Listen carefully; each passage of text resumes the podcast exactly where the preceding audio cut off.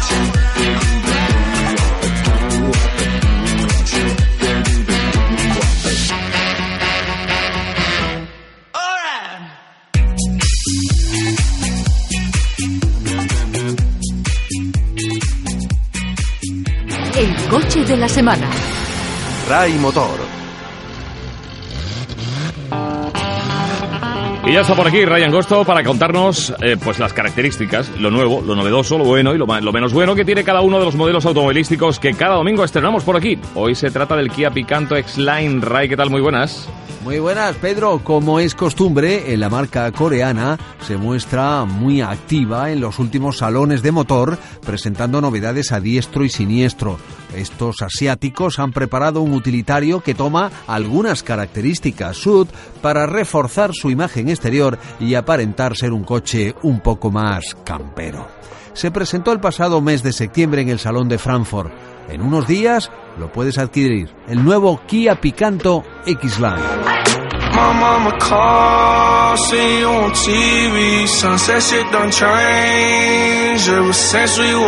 El Picanto X-Line será la versión del pequeño utilitario pero inspirado en un crossover y dispuesto a ser un bestseller Cuenta con una distancia al suelo más elevada, tan solo un centímetro y medio, más alta que el picanto utilitario, parachoques delantero y trasero más grandes y protecciones en los bajos que simulan ser piezas metálicas. A esto le sumas pasos de rueda en revestimiento negro, unas llantas de aluminio de 16 pulgadas, unos faros con iluminación del día LED y luces antiniebla, todo aderezado con detalles en color verde eléctrico, verde pistacho, casi mil kilos con más empaque, más brutote que los demás, para inspirarse en sus hermanos mayores, que son el Kia Sportage y el Kia Sorento.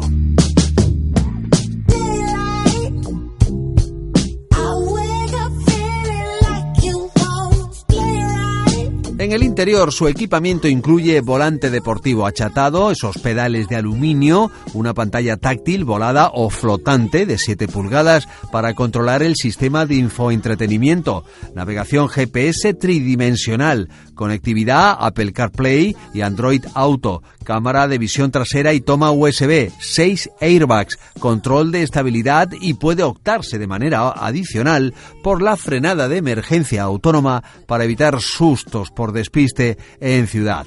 Como novedad, aunque por el momento no sabemos si estará disponible en nuestro país, habrá un sistema de acceso de manos libres y una superficie de recarga inalámbrica para el teléfono móvil. hope the winds of change will change your mind. Otra de las novedades más interesantes de esta versión especial es la llegada a la gama del Picanto del motor gasolina de 3 cilindros turboalimentado 1.0 T GDI de 100 caballos, lo cual le convierte en el Picanto más potente de la historia. Con esta mecánica, que también será introducida en las variantes GT Line, el Kia Picanto registra una aceleración de 0 a 100 km por hora en 10,1 segundos y un consumo medio de 4 litros y medio a los 100.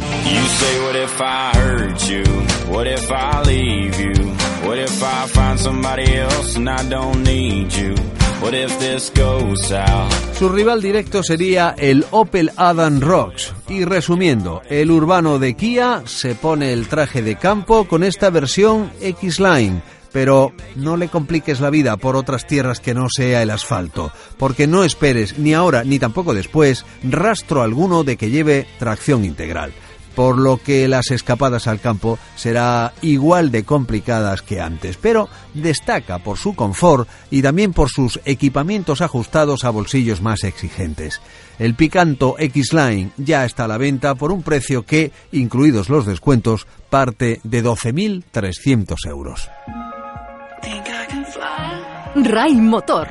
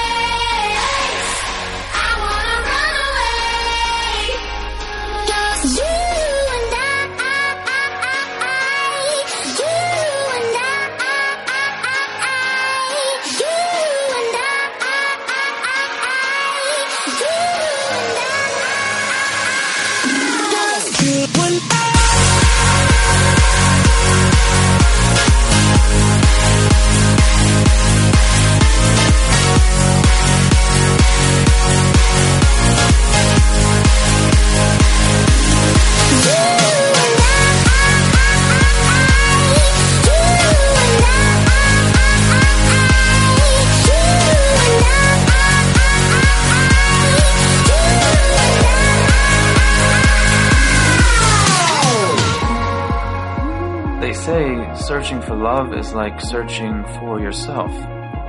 When you find yourself, you find love because they're the same. Chase the morning sun when I'm with you. Give it all away. Catching fire as the wind blows. But it's a lonely city. Sometimes I walk all night without being seen.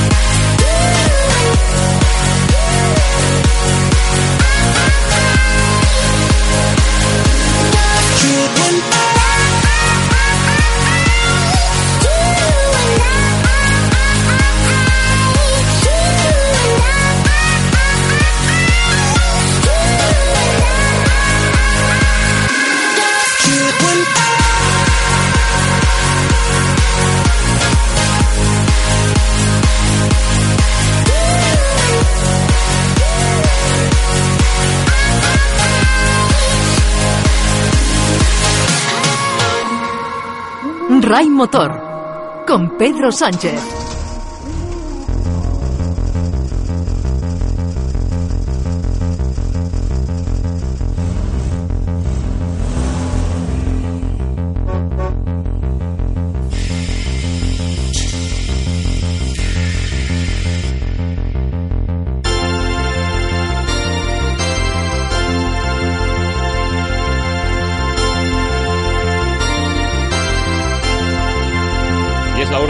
Respuesta a vuestras preguntas. Si tenéis alguna, una, alguna cuestión a través de Facebook, Twitter o a través del correo re- electrónico raimotor.rtva.es podéis hacerla llegar y se la- nosotros inmediatamente se la haremos llegar a su vez a Automovilistas Europeos Asociados y en su nombre a Mario Arnaldo, al que aprovechamos para saludar esta mañana de domingo. Don Mario, muy buenos días. Muy buenos días, ¿qué tal? Encantado de estar una semana más con todos los amigos de Ray Motor y contigo. Nos ha escrito Francisco, dice, hola vivo en Córdoba y quería saber si aquí está permitido poner al coche el cartel de se vende. Me han dicho que si lo- se lo pongo y pasa la policía pueden llamar a la grúa para que se lo lleven al depósito. ¿Es esto verdad? Pregunta. Y si es así, ¿por qué hay pisos y apartamentos que tienen el cartel puesto de se vende, se vende en la ventana y no pasa nada? Pregunta. Bueno, eh, es verdad que hay muchos municipios en los que en las ordenanzas municipales está previsto la prohibición expresa de colocar el cartel de, de se vende y la utilización abusiva del espacio eh, con finalidad distinta al estacionamiento, sino que hay muchos incluso que utilizan el, eh, el- bueno pues la calle pues para montar su negocio de compraventa.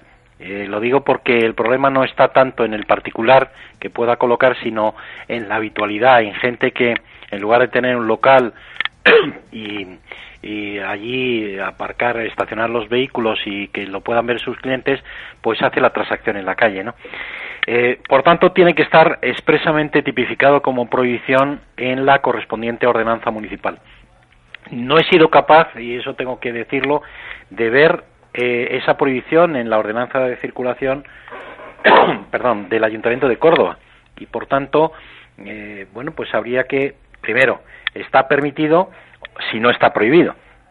Todo lo que no está prohibido está permitido y por tanto yo no he visto, no he sido capaz de ver esa prohibición expresa en la ordenanza de circulación y por tanto veo que no hay una tipificación expresa de la eh, colocación del del cartel de se vende, así como por ejemplo en la ordenanza del Ayuntamiento de Madrid, si es, figura expresamente en el caso de la ordenanza de circulación de Córdoba, ya digo que no he localizado esa prohibición eh, expresa. Eh, por tanto, eh, y en lo que nos comenta de eh, lo de los pisos y apartamentos es distinto, ¿no?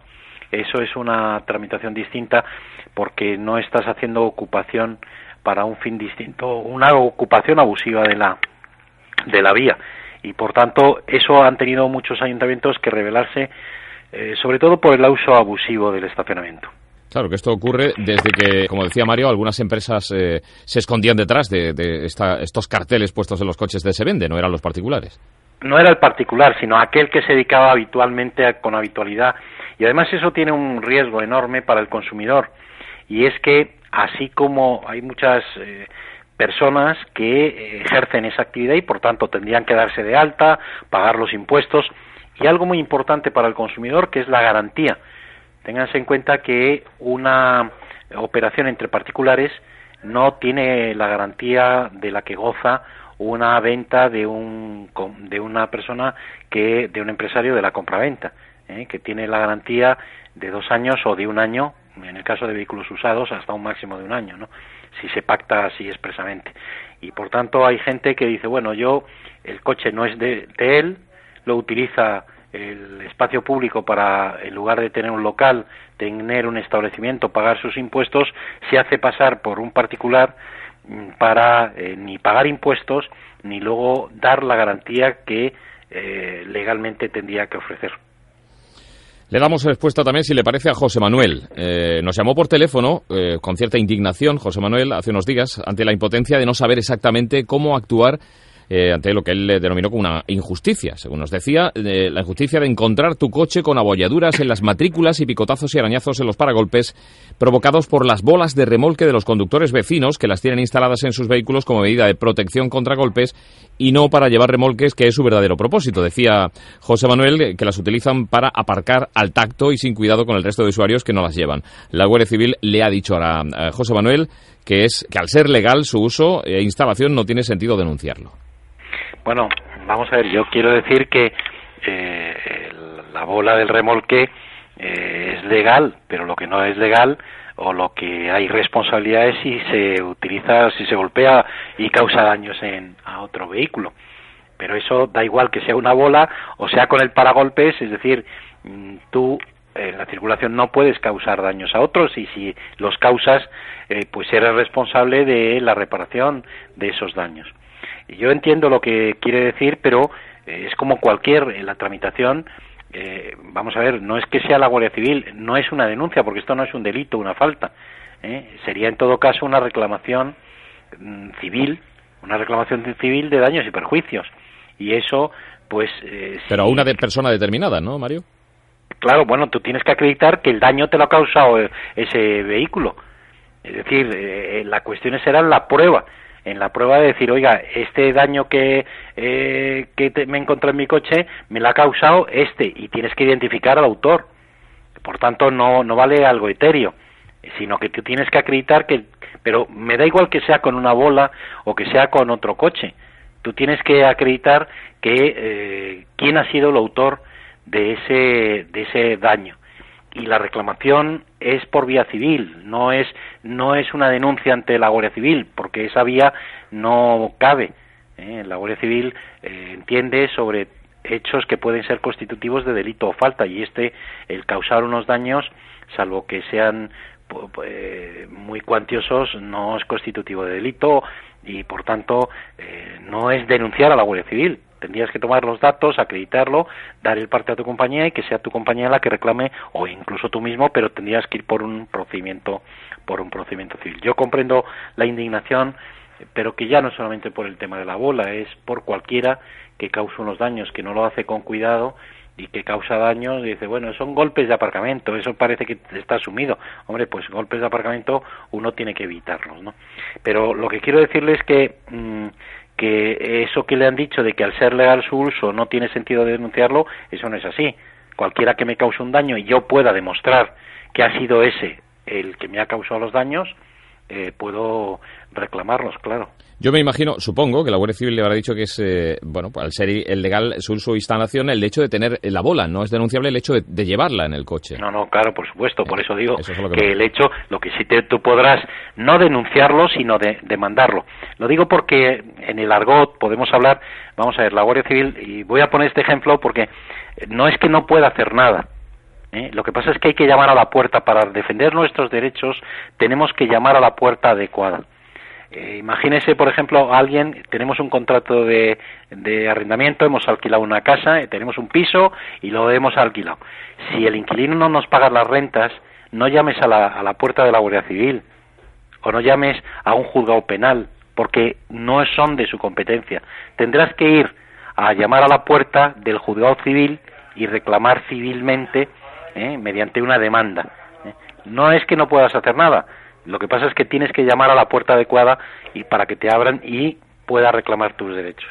Lo primero que le aconsejamos a José Manuel es que hay que aportar pruebas, ¿no? Lógicamente de Sí, que sí, sido- el que aquí aquí él tiene que probar que ha sido ese vehículo eh, y el, el que y el, eh, el que y podrá reclamar luego aunque no hayas visto. Bueno, hay testigos, hay- en fin, tendrás que porque sin pruebas el que el que el que reclama es el que tiene que probar que quién le ha causado los daños para poder reclamar esa indemnización. Muy bien, pues yo creo que ya hemos dado respuesta clara. Francisco y José Manuel, como siempre, muchas gracias por haber estado con nosotros, eh, don Mario, y que tenga buen domingo. Igualmente un cordial saludo. La actualidad de las dos y las cuatro ruedas en RAI Motor. Now you're in Cabo, hanging with your brother. Wishing that I was your bottle, so I could be close to your lips again. I know you didn't call your parents and tell them that we ended, cause you know that they'd be offended. Did you not wanna tell them it's the end? And I know we're not supposed to talk, but I'm getting ahead of myself. I'm scared when we're not. Cause I'm scared you're with somebody else, so I guess that it's gone. And I just keep to myself. Oh, I can't believe it. Oh, I miss you, yeah, I miss you. I miss you, yeah, I miss you. Oh, I do.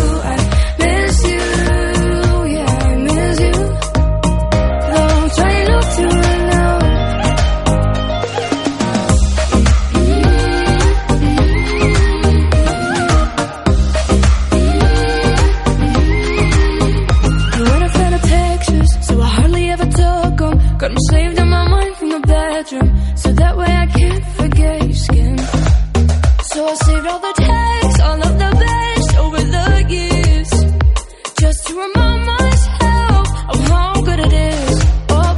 And I know we're not supposed to talk, but I'm getting ahead of myself. I'm scared when we're not. Cause I'm scared you're with somebody else, so I guess that it's gone. And I just keep lying to myself. Oh, I can't believe it. Oh, I miss you,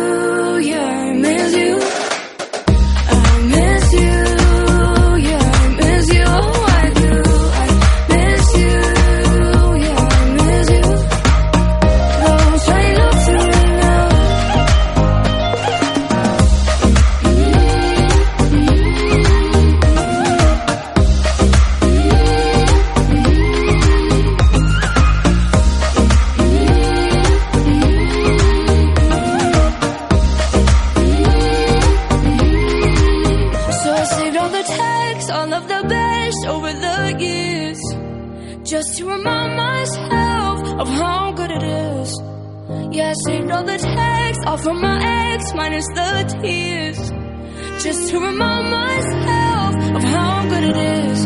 Oh, it was, cause I miss you,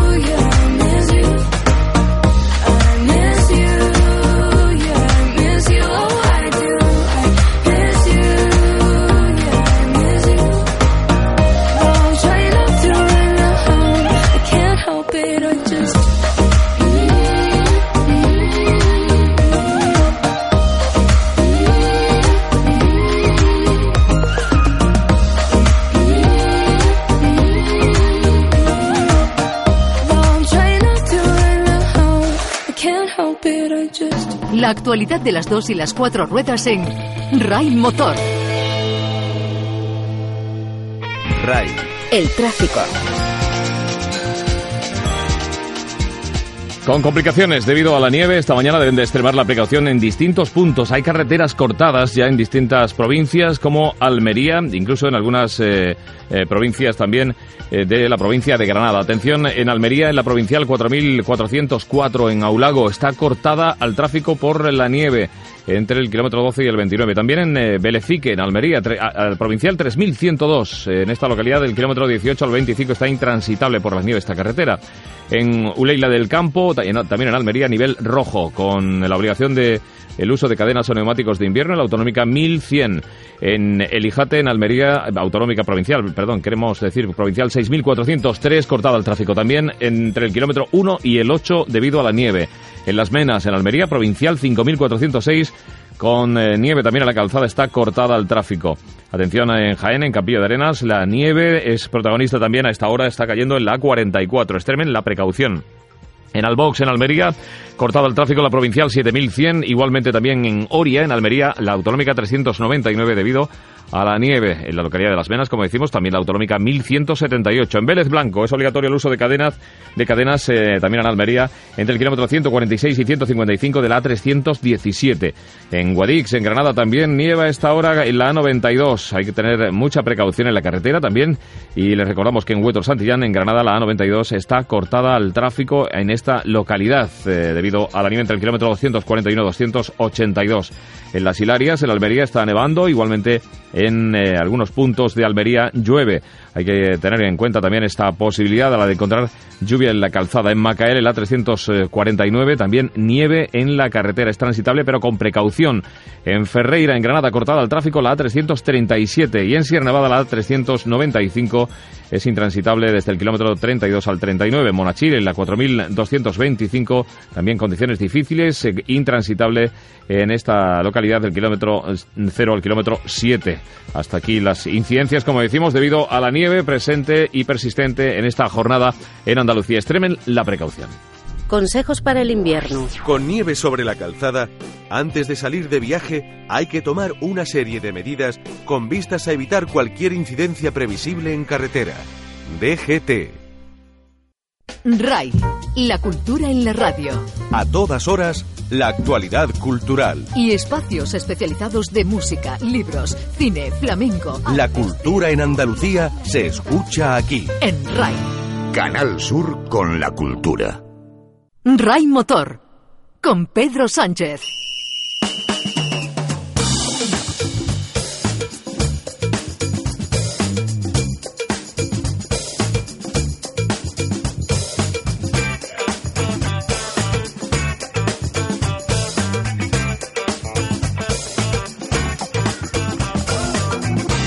Y con esta sintonía, como cada 15 días, eh, escuchamos noticias de motor. Vamos a, a, sugeriros algunas de las que nos trae, como siempre. Bienvenido Alcántara, responsable de motorfan.es. Bienvenido Alcántara, buenos días. Hola, buenos días, Pedro. ¿Qué tal? Pues encantado de tenerte un día más en Rey Motor para que nos cuentes curiosidades en torno al mundo del motor. Eh, ¿Qué nos traes hoy? Mira, una mm, curiosidad muy interesante y es que eh, eh, hemos encontrado un concurso muy original organizado por el fabricante de componentes eh, más importante, uno de los más importantes a nivel mundial, que es Federal Mogul Motorparts, quien ha organizado un concurso eh, que tiene por objetivo de encontrar el mejor mecánico de, de la península ibérica, de España y Portugal. Ajá. ¿no? ¿Y lo han encontrado? y lo ha encontrado. Y el, el, mecánico en esta ocasión es uh, un tal Adrià Pereira, que es del taller de XJ, y como te he dicho, el, el concurso que ha montado Federal Mogul se llama Mecha Cracks y con nosotros tenemos al responsable de comunicación de, de la compañía que ha montado este original concurso, ¿no? Bien, pues vamos a saludarlo. Eh, eh, Pere Banús, eh, buenos días. Hola, buenos días, ¿qué tal? ¿Cómo estáis? Bueno, pues eh, lo primero, felicitarle por esa iniciativa a Federal Mogul, porque es una iniciativa curiosa, ¿no? Para saber qué mecánico, desde luego, muy instructiva, ¿no? Eh, eh, me imagino que se sacan muchas conclusiones de hacer un concurso a nivel nacional de, para saber quién es el mejor mecánico de España, ¿no? O, o al menos quién tiene las características más destacadas para, para ser ese mecánico eh, de primera línea, ¿no? Sí, sin duda. Bueno, hemos, eh, Mecacracks es una iniciativa pionera en el sector donde de alguna manera un programa de fidelización hacia los talleres eh, que los que han estado participando, eh, pues bueno, han ido adquiriendo puntos, realizando una serie de acciones que les hemos propuesto y al final pues se ha llegado al punto de la selección de el mejor mecha crack de, este año 2017. una de las cosas importantes y donde hemos basado este programa de Mecha Cracks es en la formación propiamente. Desde Federal Mogul tenemos una plataforma de formación online que aportamos a, los talleres eh, para que ellos se autoformen desde el punto de vista de eh, nuestros productos. Claro, son, nosotros tenemos, somos diseñadores, fabricantes de, nuestros componentes y a tener esa tecnología la plasmamos en la eh, plataforma de formación online para que ellos adquieran estos conocimientos que bueno les ha llevado a Adrián en este caso a ser el ganador de, esta edición de Mecha Cracks. Si me permites, Pedro, yo le quería a, a Pérez eh, mm, Mm, preguntar una cuestión que me llama muchísimo la atención. Es que sí es verdad que habéis hecho pruebas teóricas y prácticas, pero también ha habido pruebas de orientación mecánica, sobre todo conducción. La prueba de conducción en qué consistía de cara a los mecánicos, que me llama muchísimo la atención, que se, una de las pruebas eh, sea la conducción. Sí, eh, bueno, el premio final, eh, como sabéis, es la participación en el Panda Ride que es una carrera, es un ride que se celebra en, en Marruecos. Entonces, eh, durante este año, todos los que se han ido participando, hemos seleccionado los 10 mejores. Y estos 10 mejores que hemos, eh, les hemos invitado a nuestras instalaciones, hemos realizado estas eh, diferentes pruebas eliminatorias para determinar quién ha sido el ganador. Y en lo que a la prueba de orientación, pues hemos hecho una aplicación de lo que se van a encontrar en el ride eh, diseñando un roadbook donde ellos tenían que encontrar en nuestras instalaciones las piezas necesarias para pasar la prueba mecánica que tenían que instalar en el propio vehículo. Entonces, este vehículo luego eh, nos lo llevábamos a un circuito que hemos, circuito pequeñito que diseñamos con diferentes pruebas para probar en el propio Panda que se va, eh, se va a ir a Marruecos y que el ganador va a llevar eh, pueda discurrir por un, por un trazado, pues haciendo pendientes, haciendo eh, un slalom entre conos, haciendo, pues bueno, pruebas que se pueden llegar a encontrar en, en, el desierto eh, en la próxima edición del Panda. O sea, que viene a ser más o menos como una especie de raid ahí dentro del taller, ¿no? Para buscar las piezas, para montarlo todo, para prepararlo todo, para, para hacer una competición. Valga más o menos la comparación, ¿no? Bueno, claro, nuestras instalaciones, eh, pensar que estamos hablando del centro de distribución logística para toda Ibérica. Entonces, bueno, tiene unas dimensiones importantes, no, son, no es un taller. Eh, claro, son más de 8.000 metros cuadrados de, de, almacén. Para encontrar las piezas, pues tiene su complicación. Pero para eso tenían el roadbook y era un poco una prueba previa, ¿no? Para llegar a, vencer en, eh, en, esta, en esta competición. ¿Qué nivel habéis encontrado en, general de los mecánicos a nivel a nivel de la península ibérica, en tanto España y Portugal? ¿Tenemos buenos mecánicos en España? Tenemos buenos mecánicos. Tenemos buenos mecánicos que, eh, bueno, es importante entender que ya existe un relevo generacional en los talleres. Ya existe eh, los, eh, los nuevos mecánicos eh, que tienen unos niveles de formación teórica bastante, bastante avanzada y que se preocupan por su propia formación. Por lo tanto, esto de alguna manera nos, nos alegra, ¿no? El entender de que, de que hay, una continuidad importante dentro del taller, hay una, un interés importante dentro del taller, porque hay una cosa que sí que es evidente, el entorno del automóvil, eh, el desarrollo del automóvil ha evolucionado y hay la, hay la necesidad de la formación para poder ser realmente resolutivos y competitivos eh, en el mercado para dar respuesta al cliente final. Por lo tanto, sí, tenemos buenos talleres y cada vez mejor. O sea que la formación es imprescindible hoy en día, ¿no? Con el tipo de vehículos que hay en la calle, como eh, vemos eh, cada día, y, nada de hacerlo de manera autodidacta. Esto es, eh, ya no es recomendable. Antiguamente, por ejemplo, veíamos a mucha gente que, sin formación pues se hacía mecánico. Esto no, no puede ocurrir hoy en día, ¿verdad? Bueno, la exigencia tecnológica así, así lo requiere. Eh, eh ser autodidacta es bueno, siempre porque es, eh, bueno, eh, estás aplicando una búsqueda de conocimientos, una inquietud, eso es bueno, pero la formación reglada, la formación donde realmente cuenta la evolución tecnológica es fundamental para la reparación del vehículo. Y cada vez será peor. Cada vez la evolución técnica tiene, tiene aspectos más, más eh, concretos, más específicos. Eh, lo que se hacía hace 25 años no es lo que se hace ahora.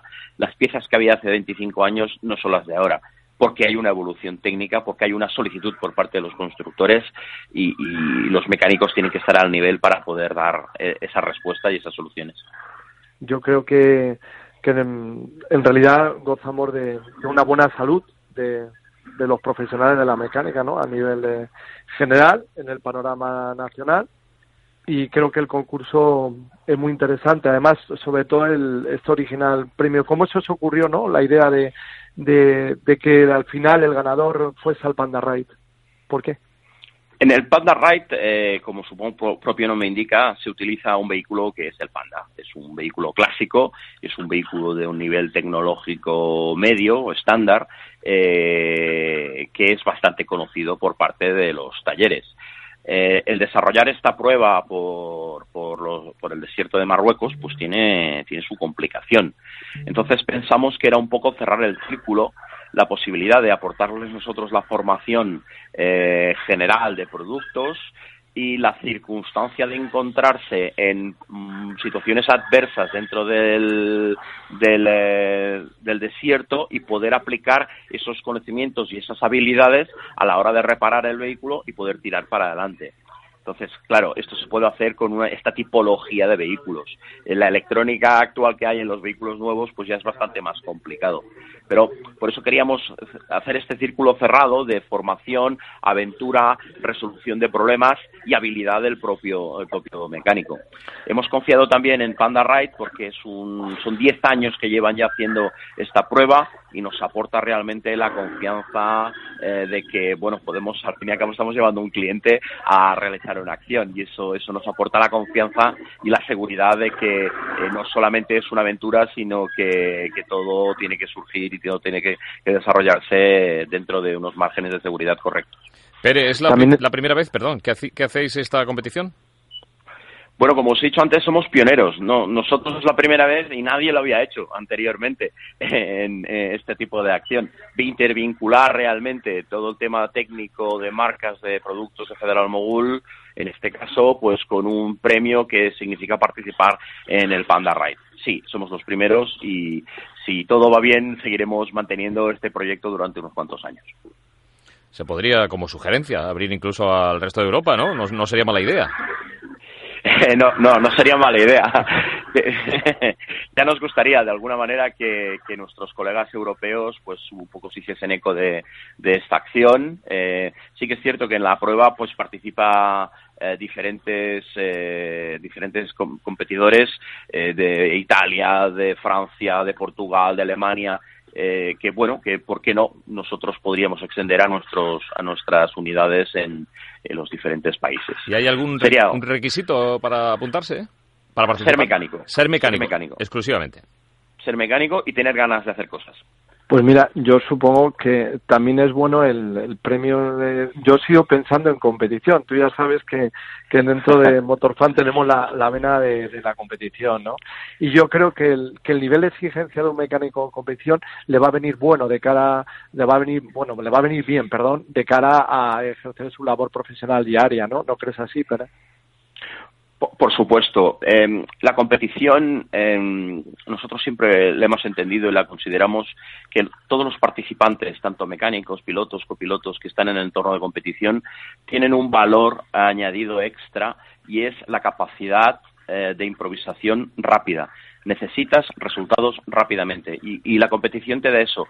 Tienes que dar un resultado rápidamente. O sea, es como una clase más eh, la habilidad de poder mm, solucionar problemas efectivamente para poder continuar. Por lo tanto, consideramos que la competición, en ese punto de vista, para un mecánico es perfecta. Porque hoy en día pues, también ha cambiado esto, ¿no? La, visión que tenemos del mecánico de antaño, donde dejabas el coche y tenías que aguantar unos días hasta que te lo devolviera, a la rapidez, ¿no? La inmediatez que se requiere en el día de hoy. Bueno, los usuarios todos nosotros cada vez somos más exigentes. La sociedad se ha vuelto más exigente y no tenemos paciencia. Queremos la cosa ahora, ya. Por lo tanto, la rapidez es fundamental para, para dar estos, estos resultados y esta respuesta a, nosotros mismos, a los usuarios. Creo que, que ha sido muy ilustrativo, ¿no? Eh, los comentarios que ha hecho eh, para acercarnos un poco más el, el mecánico mm, a las a las ondas, ¿no? De nuestros oyentes, ¿no? Bueno, como siempre, todo lo que tiene que ver con el motor huele a competición. En este caso se han unido en este Meca Cracks, los cracks de la mecánica, de los que ha salido Adrián Pereira como vencedor, eh, al que damos la enhorabuena. Y pues nada, por supuesto agradecer la presencia de Pere Manús en el día de hoy con nosotros, de Federal Mogul, y felicitaros por esa iniciativa, ¿no? Por ese concurso que volverá, me imagino, en un año, ¿no? Sí, pues muchas gracias. Sí, sí. simplemente decir y que, que se animen los mecánicos, que se inscriban en Meca Cracks eh, la página web www.mecacracks.com y a partir de ahí empezar a trabajar. Eh, la, ponemos, el proyecto lo ponemos en marcha a partir de abril del 2018. Entonces eh, sería ya para la, la, edición 2019, porque la salida del Panda Ride la tenemos la primera semana de marzo, por lo tanto durante esa semana se discurrirá se discurrirá en Marruecos y arrancamos la nueva edición en, en, en abril 2018. Estupendo, pues muy agradecido, Pere Banús, eh, de comunicación de Federal Mogul, por haber estado con nosotros y contarnos esta gran aventura y esta iniciativa llamada Meca Cracks. Un saludo y buen, domingo. Gracias a vosotros. Buen domingo y enhorabuena también por la iniciativa de Motorfan. Gracias. Bueno, bienvenido. Nos quedamos eh, tú y ahora para que me comentes alguna cosa más que seguro que traes algo más en el día de hoy. Bueno, te puedes imaginar. ¿Sabes? Eh, ¿Te acuerdas que alguna vez hemos hablado de los parkings inteligentes? Sí. ¿Sabes?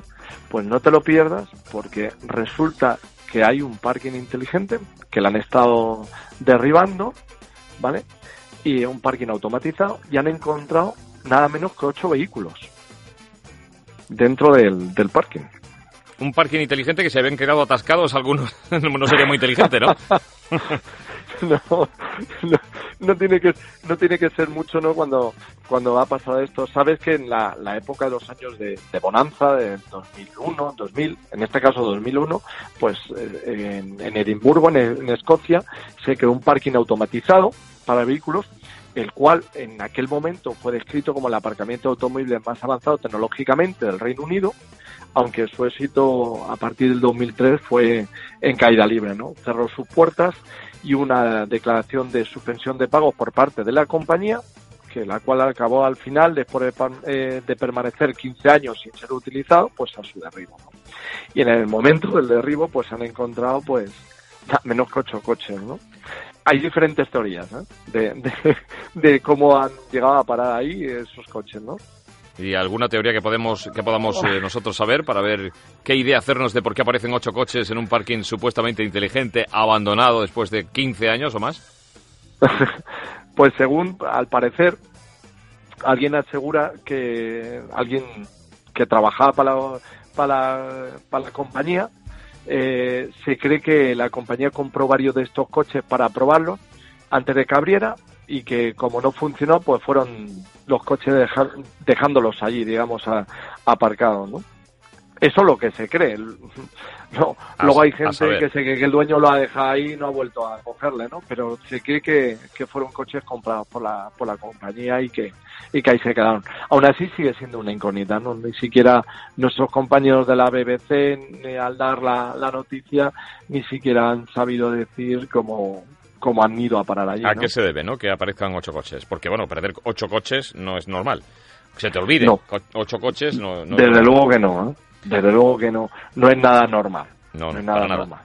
Bueno, cuéntame alguna Pero bueno, lo hemos traído aquí porque no, no, dejaba de ser curioso, ¿no? Es decir, bueno, echan ocho coches y dice, pues bueno, ¿y, cómo puede ser esto, no? Y eh, eh, ¿tú has oído hablar alguna vez eh, de lo que llaman como el barn fight? Barn find, Barn Find. Barn Find es un término anglosajón y que hace referencia para definir aquellos vehículos, llámese coches, motos, camiones, incluso tractores, que han sido descubiertos tras permanecer varias décadas sin moverse. Eso es con lo que se llama barn find. Es que hay noticias que salen que se hacen. Ha salido un barn find. Pues en este caso ha ocurrido en, en Inglaterra y han encontrado nada menos que un, dos coches que son para, para los que nos gusta el mundo del automóvil son dos incunables, como es el 427 Cobra de 1966 y un Ferrari 275 GTB de 1967. Han permanecido varias décadas sin, sin vamos, sin ser utilizados en un garaje. En un garaje. Y es, Sí, sí. Los han descubierto. Este, este, bueno, sí. lo de encontrar eh, es muy típico, ¿no? De hecho, hay algunas series de televisión, hemos visto algunas series de estas documentales, tipo pseudo documental, que nos eh, hacían ver cómo se encontraban coches eh, antiguos de gente que tenían los, en los talleres o en los cobertizos, tenían los coches ahí abandonados y esos coches, bueno, pues que tenían valor, ¿no? Evidentemente, por el Sí, paso sí. de los años. En este caso ha sido un programa que, que se llama Barn Find Hunters y ha sido Tom Cotter el que dirige el programa, ¿no? Y el, el que encargó de dar la noticia, el que ha encontrado de estos estos dos vehículos, ¿no? Claro, esto me cree- imagino que con un valor tremendo, ¿no? El mercado. Bueno, imagínate, eh, eh, son dos vehículos, como os he dicho, dentro del mundo de, de la automoción, vamos, son dos joyas del automóvil. Se cree que podría recibir, en el estado actual y tal y como se encuentran los coches, parece que está en un estado formidable, ¿no? En 8 millones de dólares. Una, es una pasada. Es que se han pasado 26 años aparcados en el garaje. Claro, esto tiene un problema. Imagínate, Pedro, 26 años en un coche sin arrancar. Claro, sin arrancar. Eso, para, Eso para es, restablecer el orden hay que es. invertir mucho, pero bueno, Pero a pesar de ello, es- el valor es bárbaro, ¿no? claro. Pues qué curioso, ¿no? Un 427 Cova, ¿no? Del año 1926, has dicho, ¿no? Y un... 66, perdón. Ah, 66. Y el otro- Vale, vale. Sí, sí. 60. Y el otro del 67. Y el otro del 67, que era Ferrari, ¿no? Un Ferrari. Vale, vale. 275 GTB. Bueno, curioso, curioso. Bueno, pues eh, aquí la- eh, lo que pasa en el Reino Unido, ¿no? Los, los coches se quedan ahí abandonados, nadie los echa de menos o qué? No sé, y dueños, pues no lo sé, a lo mejor el dueño, vete tú a saber, Pedro, si, si murió o no dejó Claro. descendencia. o- Sí, esto, esto es más lo- entendible. lo Es más entendible. ¿Verdad? Sí, sí. Y bueno, otra noticia que nos ha llamado mucho la atención, ¿no? Y es que tú te acuerdas, o los seguidores que les gustan los rallies, ¿os acordáis de, de Colin McRae? Sí, claro. Pues se va a subastar su Ford Focus World Rally Car de 1999. Ah, pues mira qué que joya. nos ¿no? ha llamado la atención. Digo, mira, se subasta un coche de rally. Yo, nosotros pensábamos muchas veces el que no está muy involucrado en esto del motor, de la competición, mm, que los coches de, de competición, digamos, dicen, bueno, lo suelen, eh, seguramente lo adquieran los equipos, eh, el equipo oficial al que perteneció, pues bueno, porque forma parte de su museo y demás. Y en este caso no, en este caso, pues el, Fo- el Ford Focus con el que compitió Colin McRae en 1999 se sale a subasta. Bueno, pues eh, curioso. Me imagino que con sus pegatinas y toda la parafernalia de Sí, la sí, todo, todo. Imagínate, toda la parafernalia, no falta ni un detalle. O sea, está Es un histórico, ¿eh? Colin McRae, eh, pues eh, uno de los grandes nombres del mundo de los rallies y su coche del año 1999. ¿Este cuánto puede valer? Por si pujamos, eh, bienvenido. Bueno, yo no me encuentro en condiciones ¿eh? de esa puja. A el ver. precio se cree que podría, el precio estimativo siempre, entre 135.000 y 158.000 euros, ¿no? Eh, al parecer el- saldrá a la venta en el mes de, de febrero, ¿vale? En un sitio que se llama Stonehill o Stone Lake Park, creo que en Coventry, en Reino Unido. Bueno, el coche de Colin McRae, con el que muchas veces llegó el más rápido a la meta y con ese Ford Focus del año 1999 decía como máximo 158.000 euros, que puede estar el valor de este, de este otro clásico, de otra forma, que no es muy, muy habitual ver a los coches de, rally, ¿verdad?, de competición en las subastas. No, desde luego que no. Siempre, pues lo que te comentaba, pero sí es verdad que hay, eh, sobre todo en Inglaterra, ¿no? Donde este tipo de subastas tiene ocasión, pero, pero claro, es como no se dan muchas. Porque normalmente, pues lo que os hemos comentado, el equipo oficial suele adquirir el coche o algún piloto. Claro, eh, es normal, son joyas que normalmente quien tiene capacidad o poder adquisitivo para poder hacer, pues el equipo, el piloto de turno o un ricachón de turno, ¿no? Mira que te gusta una subasta, ¿eh? Bienvenido. Muchísimo. Este ¿No será que estás buscando coche? Ah, ojalá, ojalá, Ojalá, pero ¿no? lamentablemente vamos a tener que sujetarnos el bolsillo. Vamos a ir eh, tirando con el que tenemos, ¿no? Tiramos con el que Tirando tenemos. con el que tenemos. Estupendo. Bueno, ¿tienes algo más? Bienvenido. Pues mira, eh, desde Motorfan siempre queremos llamar la atención a, una conducción responsable, ¿no? Sabes eh, acerca de esta mm, este vídeo que se ha vuelto viral, que lo, lo vamos lo comentar nuestros compañeros de la Verdad de Murcia, un, que indignó a las redes sociales de una persona en la bajada del puerto de Cadena, ¿no? Y que al parecer la conducta de la persona, pues iba un poco pegándose al otro coche y con una conducción temeraria. Pues eso es lo que queremos desde Motorfan. Eh, denunciar condenar y eh, nuestra más eh, firme repulsa a este tipo de, actuaciones y llamar a la gente a una conducción responsable en, en, carretera. Si todos y cada uno de nosotros en carretera somos responsables, desde luego, el número de accidentes lo vamos a, a digamos a reducir considerablemente y va a ser nuestra conducción mucho más segura y mucho más relajante. No podemos ir a la carretera con el cuchillo entre los dientes. Es un poco lo que queremos desde Motorfan manifestar. Pues en unos minutos hablamos precisamente de esto. Vamos a hablar de cómo conducen los jóvenes con un estudio que ha hecho UNESPA eh, em, eh, patronal de las aseguradoras eh, que dice que bueno los jóvenes conducen las las chicas son, conducen todavía un poco mejor evidentemente que los jóvenes que los chicos aunque se ha cerrado un poco esa diferencia no ese margen ya no es tan grande.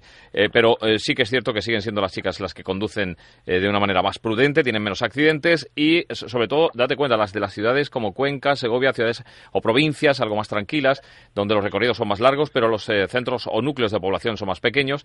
Y bueno pues haremos un poquito un repaso también enseguida de, cómo eh, conducen los jóvenes en Andalucía, que son los que marcan el futuro. Por cierto, que hay jóvenes que conducen muy bien, ¿eh? No todos los jóvenes conducen haciendo el cafre por ahí, ¿verdad? Es verdad, hay jóvenes que tienen una actitud muy responsable al volante, que son conscientes de lo que llevan entre las manos y que además son solidarios de cada al resto de los conductores y a esos también hay, pues eh, hay que premiar, ¿no? De un modo o de otro su actitud. Sí es verdad que la que deben tener, pero oye, esas actitudes también es bueno que se premien, ¿no? Igual que, en otros lo condenamos, ¿verdad? Bienvenido, que tengas feliz domingo. Gracias por estar con nosotros. Igualmente, Pedro, que todos tus oyentes y vosotros tengáis un gran domingo. Ray Motor, con Pedro Sánchez.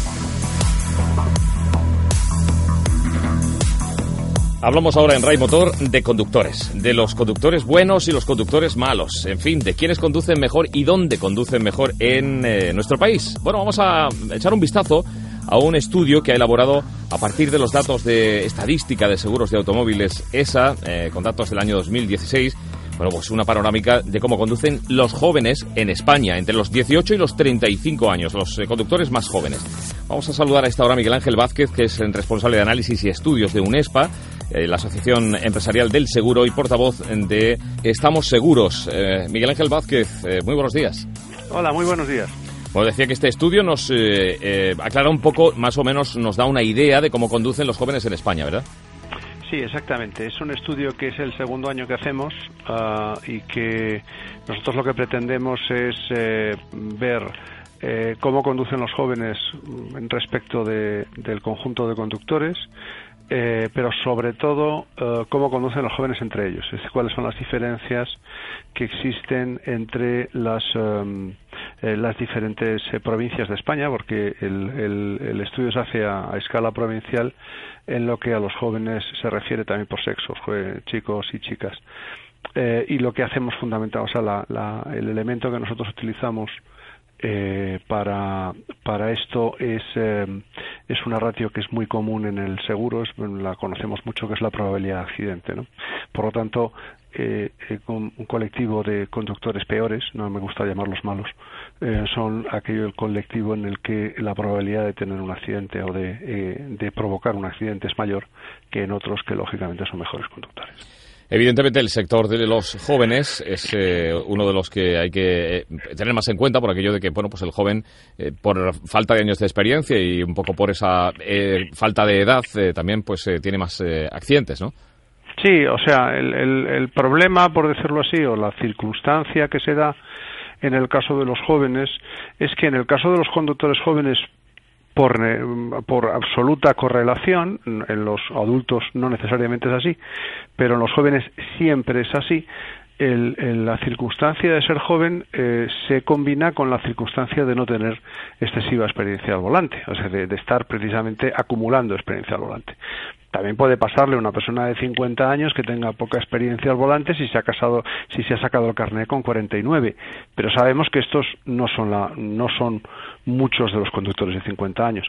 Sin embargo, todos los conductores eh, de 20 años pues se han sacado el carnet no hace mucho, por lógicamente, porque en España no te puedes sacar el carnet con cuatro años, con lo cual pues eh, eh, hay correlación a la inexperiencia y esto es lo que hace que estructuralmente la probabilidad de sea superior en, por lo normal entre los conductores jóvenes y entre los conductores más adultos o sus padres, por decirlo de alguna manera, para que nos entendamos. Y el estudio pues eh, nos ha dejado datos como que las eh, chicas de Soria, las conductoras jóvenes en Soria, son las eh, más prudentes al volante en España, ¿no? Sí, exactamente. Son las que obtienen una nota eh, más alta, eh, la nota que les hemos dado es un siete y medio, es decir, es un notable, eh, teniendo en cuenta que el 10 es el mejor comportamiento observado entre todos los conductores, no, no solamente los jóvenes, sino el mejor comportamiento que vemos entre todos los conductores. Por las chicas de Soria se sacan un siete y medio, es decir, prácticamente están ahí, no, es decir, que están están muy bien situadas. Mm, hay que decir de todas maneras que es una nota muy cercana al 7,47 que sacan las chicas de Cuenca, ¿no? Con lo cual las conquenses pues yo creo que también pueden reivindicar eh, que no están en ningún mal lugar. Curioso, ¿verdad? Eh, bueno, y los hombres, eh, en este caso en Segovia, ¿no? Los jóvenes que mejor conducen están en Segovia, según este estudio, ¿no? Sí, sí, el, el, que nos sale a nosotros, en los, los hombres eh, en accidentes de, coche la mejor conducción se da a los hombres, pero fíjate eh, que los hombres que mejor conducen sacan un 5,5, es decir, que también hay una diferencia importante. Luego detrás vienen los de Soria, o sea que está claro que Soria es una provincia eh, cuando menos de momento bendita eh, desde estos términos, ¿no? O sea que eh, es eh, verdaderamente un territorio eh, con bajas probabilidades de, de siniestro, eh, de accidente entre los conductores jóvenes. Es curioso porque tanto chicas como chicos sacan buenos, buenas notas, ¿no? En esa, en esa provincia. Sí, yo, yo creo que hay una explicación para eso, y bueno, adelantándome quizás algunas cosas que tal vez comentemos delante, también tiene su sentido que Jaén sea la provincia andaluza que mejor parada sale, ¿no? Eh, todo esto tiene que ver con las, las, provincias, o por lo menos tal y como yo lo interpreto, eh, los territorios, las provincias que tienen eh, pequeñas concentraciones urbanas, es decir, no pensemos Madrid, por ejemplo, o Sevilla, son eh, provincias que tienen grandes grandes zonas metropolitanas, ¿no? Las grandes zonas metropolitanas generan mucho tráfico intraurbano dentro de las ciudades, etcétera, etcétera. Cuando en una provincia tienes ciudades de tamaños más pequeños, eh, lo que genera son más eh, desplazamientos interurbanos. Mucha gente trabaja y vive en sitios distintos o se desplaza por cualquier razón o para hacer una compra o para cualquier cosa se desplaza pues a lo mejor 8, 10, 15 kilómetros. Esto hace que este tipo, eh, que en este tipo de zonas las personas desde muy jóvenes conductores, desde que, desde que empiezan, están acostumbrados a hacer desplazamientos eh, por carretera que siempre son más complejos que los desplazamientos en ciudad y esto es lo que desde mi punto de vista hace que se conviertan en comparativamente mejores conductores, ¿no? Es decir, que se enfrentan a situaciones un poquito más complejas que eh, algunos conductores como puedan ser los de Madrid o los de Sevilla eh, que a lo mejor eh, pasan mucho tiempo enfrentándose solamente a un tipo de conducción que es más sencilla, ¿no? que es ir de un barrio a otro o ir de o ir de, de no sé de una punta de velocidad a otra o de un sitio a otro. También tendrá que, me imagino, que ver con la densidad de población, como decía, de las eh, poblaciones eh, con menos número de habitantes, menos, menos eh, movimiento, en este caso, de, automóviles en, las calles y demás. Bueno, nos centramos, si le parece, en Andalucía. Ha contado que ha mencionado a la provincia de Jaén como la provincia donde los jóvenes tienen menos accidentes en este caso, ¿no? Mm. Me, estaba, refiriendo a, a, los accidentes de chapa, a los accidentes leves. Eh, y efectivamente, mm, porque me parece que es el dato más sobresaliente en el caso de, de, Andalucía, ¿no? Es decir, en el caso de los accidentes leves, es verdad que, que, las mujeres de Jaén, los hombres no andan muy lejos, eh, sacan una nota de 4,86, prácticamente aprueban. Eh, términos universitarios, si piden revisión de nota, probablemente eh, saquen un 5 eh, que es una nota mm, bastante alta, eh, tiene pocas provincias en toda España por encima y en cualquier caso está muy por delante de cualquier de cualquier provincia de cualquier provincia de Andalucía. En el caso de en el caso de los accidentes graves, de los accidentes con, con daños en las personas, eh, también están bastante altos los las, las mujeres jienenses pero eh, lo cierto es que están un poquito por encima de las cordobesas. Eh, son ahí son las mujeres cordobesas las que las que tienen una mejor nota, tienen un 3,66 y además aquí hay que decir que las mujeres eh, de Córdoba sacan, las jóvenes conductores de Córdoba, sacan un 3,66 y los, los chicos un 3,14. Hay bastante diferencia, medio punto, entre unos y otros, cosa que no es normal. Lo normal es que las notas de mujeres y hombres en cada provincia estén relativamente cerca pero en el caso de Córdoba no es así, con lo cual da la impresión de que ese liderazgo andaluz eh, como buenos conductores de los cordobeses en los accidentes graves se cimenta fundamentalmente en ellas, no tanto en ellos, son, son las son las, las mujeres las que las que hacen que eh, de alguna manera eh, sea en Córdoba donde una joven un joven conductor tenga menos probabilidades de provocar un accidente. En el polo opuesto están pues las provincias, eh, tanto españolas como andaluzas, donde eh, hay mm, pues más eh, accidentes, en este caso leves, por ejemplo, o graves, y mm. tenemos Las Palmas, ¿no? como sí, sí, este efectivamente, efectivamente. La provincia de Las Palmas está está bastante bastante mal situada, ¿no? En, en los accidentes graves aparece efectivamente como una la, pues como la, la, la, región que tiene una situación pues más más fastidiosa no eh, en el caso de en el caso de los accidentes leves es Madrid. Eh, pero en el caso de los graves efectivamente es Las Palmas. Y si tenemos en cuenta el, el, tema de Andalucía, en Andalucía, como dicen los profes de matemáticas, hay un factor común que es Sevilla. Sevilla está situada tanto en leves como en graves bastante abajo, eh, eh, eh, aunque em, es, está peor en el caso de los accidentes graves Cádiz y en el caso de los accidentes leves Málaga. Con lo cual yo creo que estas son un poco las tres provincias que además geográficamente están muy cercanas dentro de la propia Andalucía, son un poco las tres provincias que, que desde mi punto de vista mm, hace, son esencialmente las que tienen en este estudio eh, o en este año, con estas cifras, una situación comparativamente peor. Es curioso, desde luego que sí. Eh, bueno, y con esto podemos hacer una reflexión, ¿no? Las mujeres siguen siendo más prudentes al volante que los hombres. Bueno, esto se está igualando.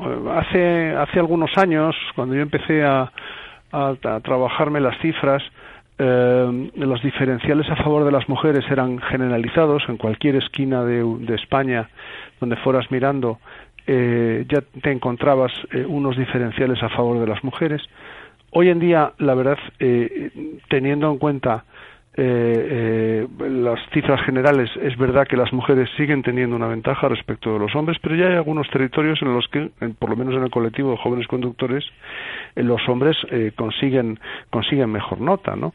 en graves, sin ir más lejos, pues en Sevilla o en Málaga o en Granada, en Córdoba, tienen diferencialmente alguna mejor nota, ¿no? Pero sí es cierto que todavía, en términos generales, se aprecia que eh, bueno, las mujeres eh, siguen siendo un poquito más prudentes al volante, pero de todas maneras, si me dejas, sí te diré una cosa, porque cada vez que hablamos de jóvenes conductores, eh, yo me preocupo mucho de decir esto.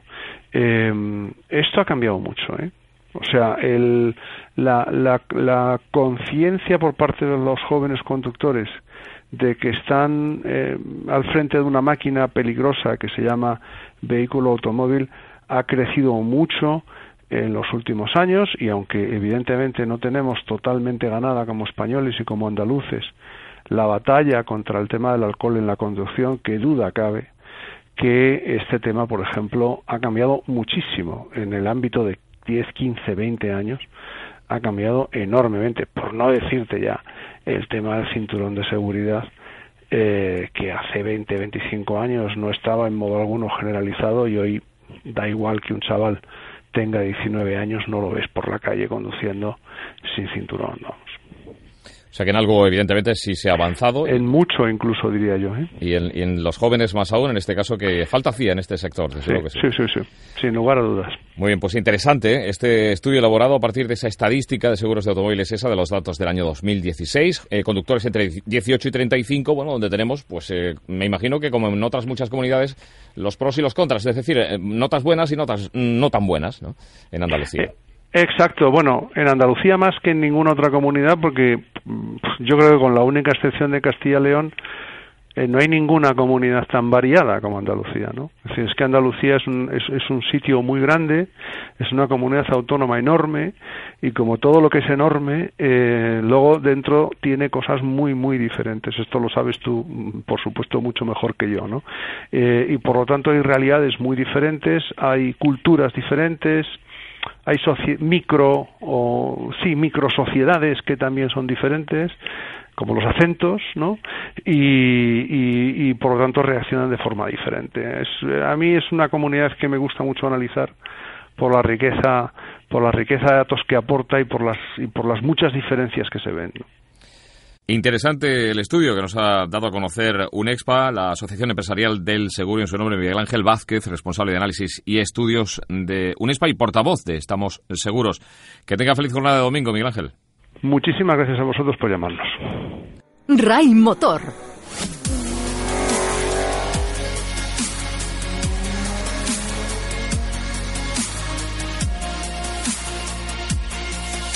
Ahora es el momento de hablar de automovilismo en Andalucía, porque el próximo 4 de febrero a las 11 de la mañana comienza en el Paraninfo de la Facultad de Medicina del Parque Tecnológico de la Salud de Granada la Gala de Campeones 2017 que entrega la Federación Andaluza de Automovilismo. Va a entregar los galardones a los eh, mejores del automovilismo en este evento que va a reunir a los bueno a las eh, distintas estrellas que han brillado este año en el automovilismo andaluz de la temporada que ya es historia 2017 pero que hay que premiar evidentemente a quienes han hecho ese buen trabajo vamos a saludar al presidente de la Federación Andaluza de Automovilismo Manuel Alonso Borbalán buenos días Manuel Hola, buenos días, Pedro. Bueno, ya está la gala prevista para el próximo día 4 y ahí van a estar eh, todos los nombres del automovilismo en Andalucía, ¿no? Bueno, sí, van a estar todos los, los galardonados, que eh, realmente no son todos los, participantes, pero sí los, que han conseguido eh, el triunfo en la temporada 2017. Bueno, todos los, nombres destacados, ¿no? Quiero Los, los destacados, los destacados, aunque también son importantes todos los que han participado, que ha sido un número bastante bastante considerable. Por supuesto. Bueno, eh, lo importante, evidentemente, es que ha habido eh, eh, mucha competición este año. ¿Cómo ha sido la temporada 2017, Manuel?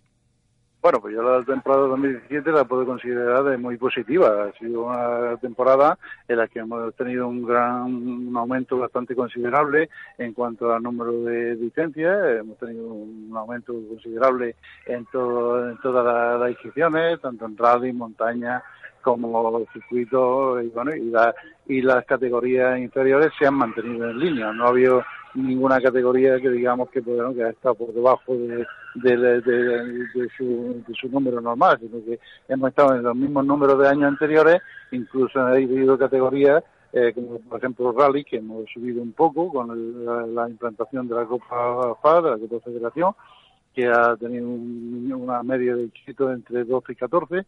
Eso nos ha hecho que subamos, subamos un poco el índice, de, eh, el índice medio de inscripciones en rally en montaña. que bueno, este año hemos tenido un número considerable de subidas porque nos hemos ido a 14 pruebas de montaña en Andalucía, un récord histórico de, pruebas en la que nunca había existido en Andalucía un, un campeonato tan largo y tan grande. Eh, eso ha dado lugar a que hayamos tenido en montaña 785 participaciones, eh, entonces con una media de participación en torno a los 55 pilotos eh, en las 14 subidas de montaña. Por los demás campeonatos, Rally Cross también se ha desarrollado con respecto a como ha ido otras temporadas, lo mismo que cronometradas, eh, autocross, circuitos, en líneas generales, pues podemos estar bastante contentos del índice de participación, eh, porque así nos lo dan los números a entender, y el número de licencias también ha subido en torno a un, a un 15% con respecto al año anterior, y estamos en los, los, límites, o, o en la línea con los mejores años del automovilismo en Andalucía. Nos alegra saber que hemos tenido una buena temporada eh, y, bueno, presidente, eh, la próxima, incluso con alguna que otra competición nueva, ¿no?, que hay que, sumar.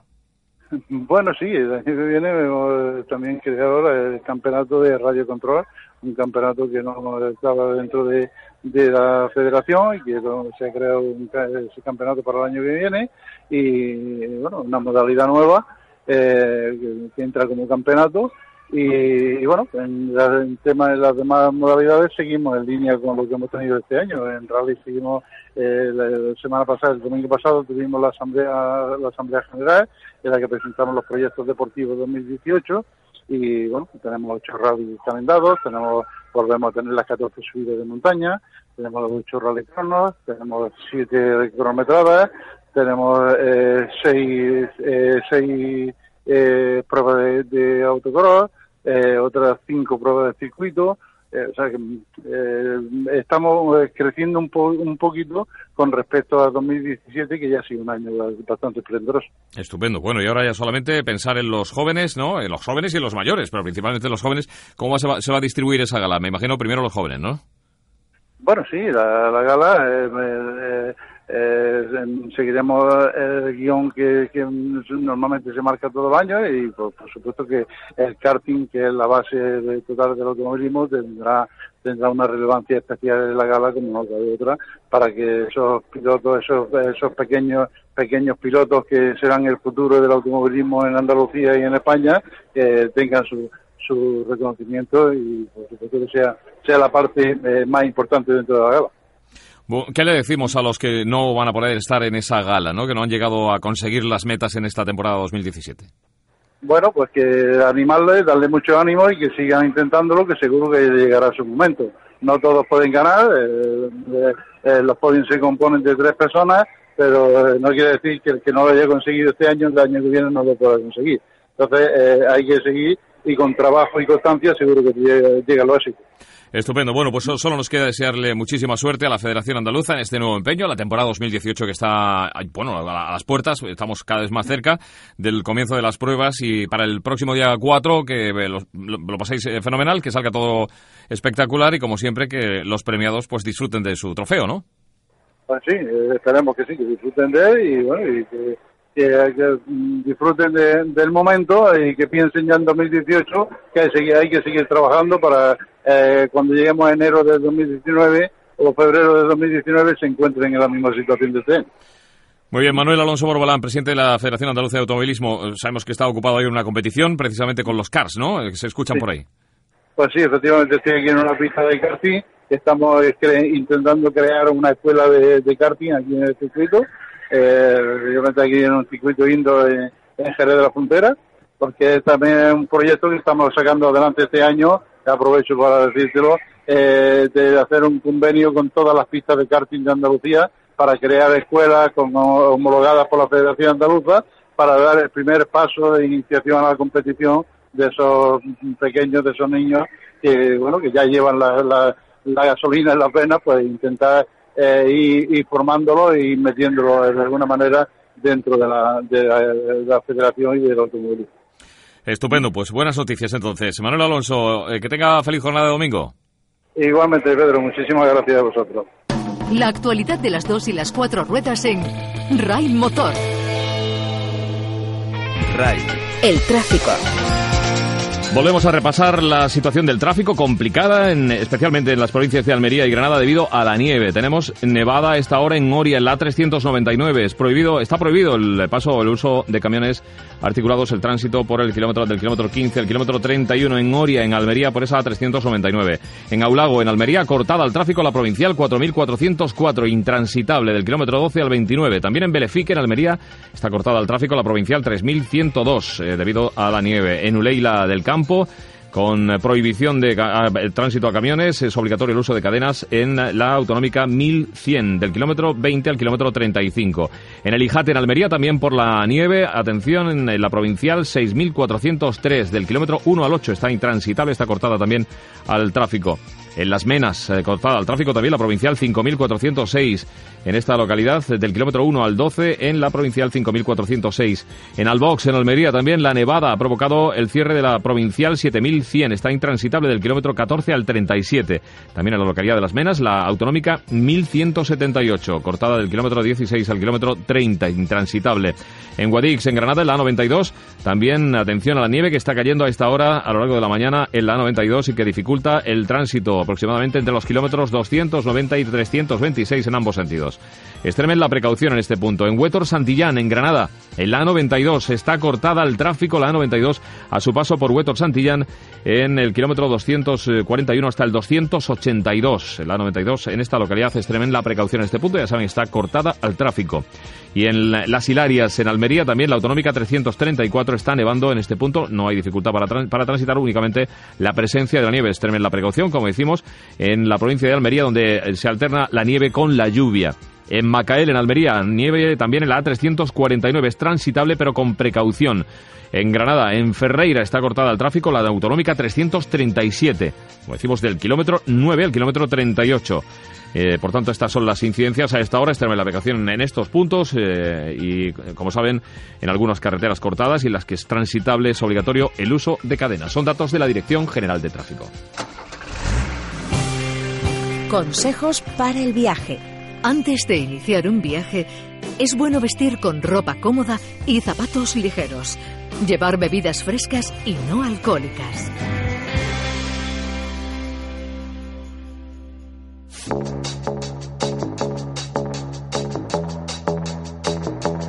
Ray Motor.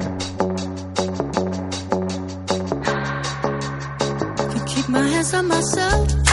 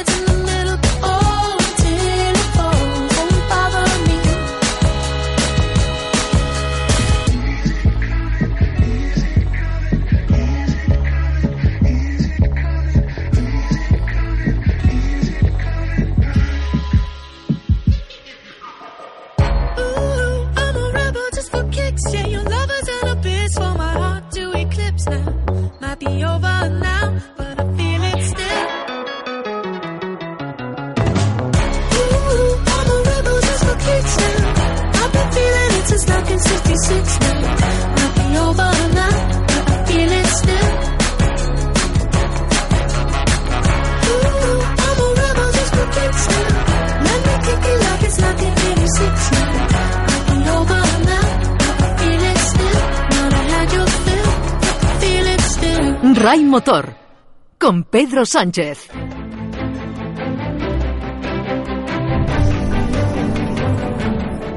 Este es el sonido de la aventura, la música que nos lleva hasta el Dakar, que ya es historia, por cierto, este 2018. Ya sabéis que Bueno, el campeón en coches fue el bueno de Carlos Sainz, en motos Matías eh, Walkner, en eh, eh, cuadriciclos, que es como se categoriza también ese vehículo, Ignacio Casale, en SXS Reinaldo Varela y en camiones Eduard Nikolaev. Bueno, pues vamos a hablar del Dakar porque tenemos que felicitar un año más a un andaluz que sigue, que persiste, que insiste en el Dakar después de, me parece que son ya 28 años, de forma consecutiva, el más longevo en participación desde el año 1991, cuando empezó José Luis Criado Barragán a participar en el Dakar.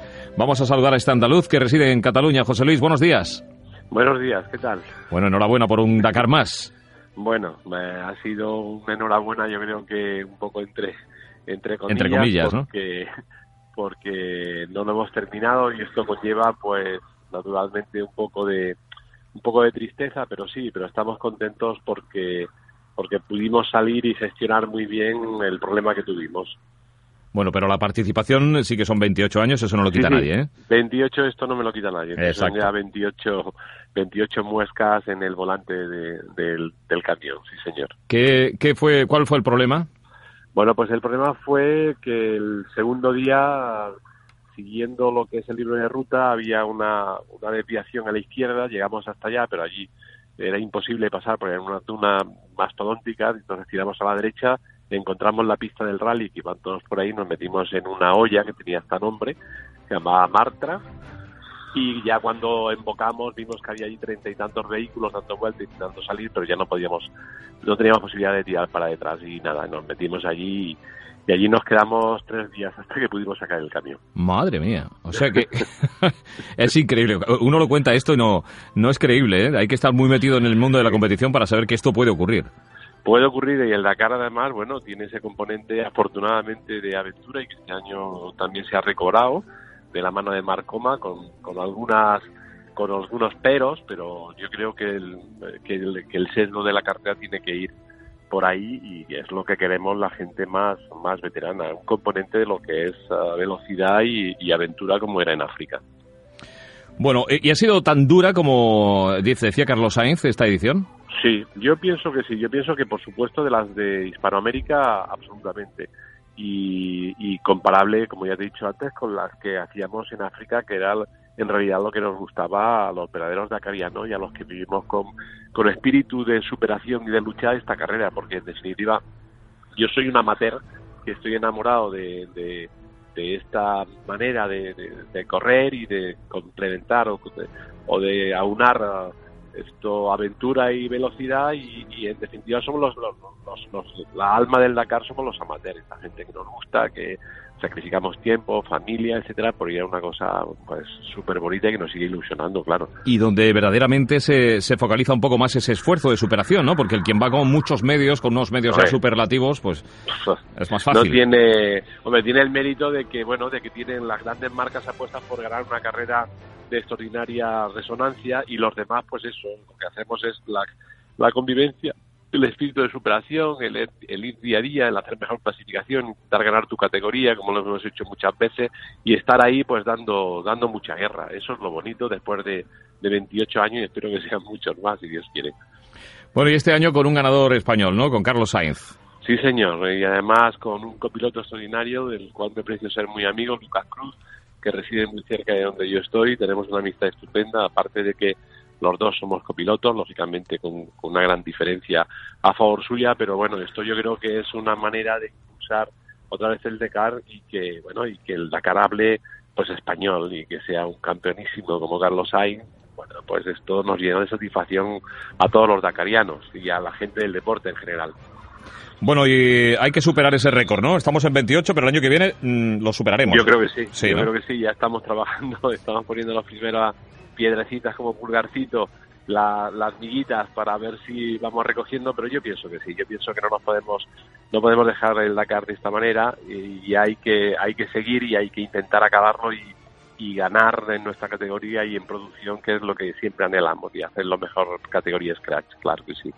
Bueno, la anécdota entonces, esa olla, ¿no? La olla Martra. La gran olla. La, olla Martra. giganta, que bueno, que fueron unos días, tuvimos que contratar una máquina con oruga para sacarla, es decir, tuvimos que espabilar como campeones y oye, y esto, esta satisfacción tenemos de haber salido de un sitio imposible. No sé si habéis visto imágenes, pero bueno, es espectacular. Y si no, pues yo recomiendo a todos los seguidores de Canal Sur que sé que tiene muchos, ir a YouTube y buscar uh, rescate del camión Jordi Giovantein, que se le pondrán los pelos de punta y disfrutarán mucho además. La verdad que sí. Bueno, pues esa, esa es la anécdota, ¿no? Aunque desagradable porque obliga al abandono, pero curiosa, ¿no? ya, eh, pero eh, bueno. José Luis ya no querrá huir de la olla. Ya la cocina cuando entre, eh, la, olla ni tocarla, ¿no? Nada, no quiero. Mira que me gusta el cocido, que me hace mi madre, pero qué, qué, qué, desastre. Bueno, pues nada, es lo, que, es lo que tiene esta competición. Es lo que hay. Pues solo, queríamos eso, saludarle, José Luis, y, felicitarle. Pues nada, espero que el año que viene me llaméis por, por, por una y dé mejores noticias y, y podamos celebrar mucho que, que, en la vida hay mucho que celebrar, si Dios quiere. Claro que sí, todo es celebrable, por supuesto que sí. Un abrazo muy grande, José Luis Criado. Un abrazo y muchísimas gracias. ¿eh? Gracias, gracias. Hasta luego, buenos días.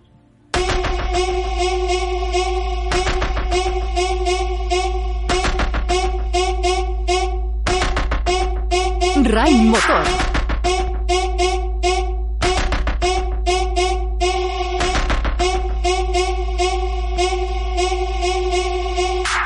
Estamos a 17 minutos para que sean las 12 del mediodía. Bueno, tenemos a Fernando Alonso, al equipo con el que está participando en esas 24 horas de Daytona, una prueba de resistencia de las habituales en los Estados Unidos, con, eh, bueno, pues eh, Fernando Alonso y su equipo que esta mañana tenían eh, sobre aproximadamente las 8 de la mañana un, bueno, un percance, se averiaba el vehículo, en este caso fallaba los frenos y entonces pues han perdido 38 minutos en el eh, box, eh, lo que bueno pues eh, les ha relegado al puesto 24.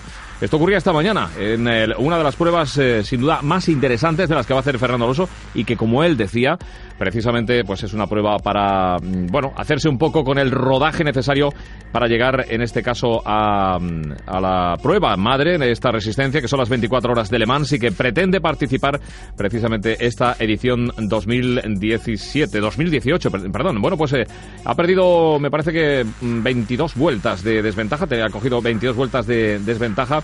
Y bueno, pues eh, Fernando Alonso, de momento, que, que se encuentra en puestos relegados con su equipo. En eh, ese, el liderato precisamente es para el Cadillac de Castro Neves, baja a la segunda plaza y Castro Neves que coloca su Acura en la primera plaza y el Cadillac, decimos, de Castro Neves, pues eh, están alternándose tanto Acura como Castro Neves en las primeras posiciones. Vamos a ver qué ocurre. Aún faltan horas hasta las 20 horas de hoy. Va a, estar esa carrera de las 24 horas eh, de Daytona en la que participa eh, Fernando Alonso, el coche ahora mismo, a esta hora, pilotado por Norris que ha subido hasta el puesto 18 después de las paradas. Eh, veremos hasta dónde pueden llegar. Es la última hora de esta carrera que también tiene otros nombres como Juncadela que se ha subido al Oreca y ya está en la quinta plaza. Por ahora el español está yendo muy rápido. Por delante tiene a Bruno Sena con otro United Autosport así a solo una vuelta. Pues estamos eh, justamente a esta hora en, eh, en, este repaso que hacemos a la carrera y que, bueno, pues nos asoma hasta sin duda alguna de las eh, posibilidades de, el, de la competición. Bueno, hablamos de las 24 horas de Daytona. Fernando Alonso, que estará, por supuesto que sí, en la Fórmula 1. Fórmula 1. Ray Motor.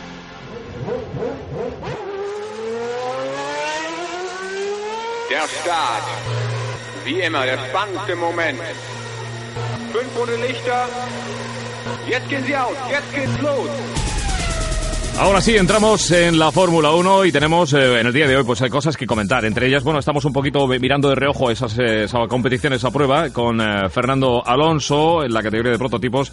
Bueno, Plaza sí que, bueno, pues va a estar biplaza, me parece, ¿no? Que, que, vamos a estar pendientes de lo que ocurra en esa carrera, esa prueba de resistencia con Fernando Alonso. Vamos a saludar a Carlos Sedano que sabéis que es piloto de automovilismo, tres veces campeón nacional y campeón del mundo de 2006 de Legend Cars y, e instructor de cursos de conducción y periodista del motor. Carlos Sedano, buenos días.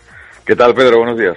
Aquí estoy siguiendo a Fernando Alonso. Las, eh, bueno, ahora mismo no está, está su compañero Norris, eh, pero bueno, ahí están dando vueltas y demás. Sí, está, está, bueno, eh, no creo, o sea, seguro que está disfrutando, eso lo tengo claro, pero evidentemente no, no, no era nada fácil la empresa, aunque Fernando Alonso se está tomando esto, como hemos dicho otras veces, como, como un, un aprendizaje, digamos, a la bestia, ¿no? Comprimido, ¿no? Pues tener en cuenta que, que las 24 horas de, Daytona es, un, es una empresa muy difícil en cuanto a, en cuanto a, la pista, no tiene nada, absolutamente nada que ver, ni siquiera con, con, con Indianápolis, donde, donde Fernando Alonso hizo las 500 millas. Estamos hablando de un circuito con un peralte muchísimo mayor que Indianápolis. Estamos hablando de un peralte que la parte alta, la parte alta puede, puede llegar prácticamente a 30 grados de altura eh, de, inclinación. Y hablamos de un sitio donde eh, se combina una parte exterior que se llama, bueno, el, el, infield, que es, digamos, la parte central del circuito, donde hay un circuito, eh, bueno, un poco al estilo europeo, donde hay curvas donde hay frenadas de todo tipo y que después pasan al peralte exterior y hacen la vuelta completa para volver a una frenada terrible, terrible, grandísima y muy violenta que hace que, bueno, que, las condiciones sean muy complicadas. Si a esto le sumamos lo que hemos dicho otras veces, que Alonso no está acostumbrado, sobre todo, no solo ya al coche, que no me parece lo más complicado, sino sobre todo a circular con, con vehículos de absolutamente distinta potencia, de distinta velocidad. Hablamos, en algunos casos, de, hasta 70, 80 kilómetros por hora de diferencia. Estamos hablando, o sea, imaginaros lo que es pasar un tío en, un, en un circuito con un, con, un peralte de ese tipo a, una diferencia de casi 100 kilómetros por hora. Eso es lo más complicado y evidentemente gestionar eso de noche. Y encima, este fin de semana que ha hecho allí de todo, ha hecho mal tiempo, ha llovido, ha habido multitud problemas con los pinchazos, es decir, todo esto, bueno, al final le viene bien porque evidentemente es como un, como un, como un máster, ¿no? Como una especie de curso acelerado que va a tener para, para su objetivo, que es básicamente las 24 horas de Le dentro de, estamos hablando dentro del mundo de la resistencia, aparte de la Fórmula 1. Que ya lo, ha comentado Fernando Alonso, que bueno, la aspiración un poco era estar ahí entre los eh, cinco primeros, estar lo más cerca de, de, arriba, sabía que las opciones de ganar son pocas, pero lo que pretende es esto, la preparación. A ver, ¿cómo explicamos a los anti-alonsistas que Fernando Alonso no gana esta carrera? Bueno, pues eh, evidentemente ha ido a no ganarla. Claro, ¿sabes lo que pasa? Que ese es el problema para los que no es decir, no entienden de competición. Claro, ven Alonso y bueno, doble campeón de Fórmula 1, un tío que, que está eh, súper valorado, como tiene que llegar allí, tiene que arrasar. No, no estamos hablando que hoy día eh, eh, nadie eh, arrasa, nadie hace nada especial en una especialidad donde, donde no estás acostumbrado. Hay, hay, digamos, una especialización tan grande en cada categoría que, realmente llegar y decir aquí estoy es muy complicado. Y eso no lo haría nadie, no lo haría eh, Hamilton, no lo haría nadie, necesitarían un tiempo de adaptación absolutamente esencial. Insisto, eh, es muy complicado todo lo que tiene allí, incluso, bueno, basándonos en el tema mecánico, como tú estás diciendo, ya hay una diferencia importante. No tiene, no está ni siquiera en la categoría de coches más rápidos, ni siquiera dentro de su propia categoría, que es la segunda más rápida de la que hay allí, su coche no es, eh, no es del grupo de los mejores. Eso lo tenía claro.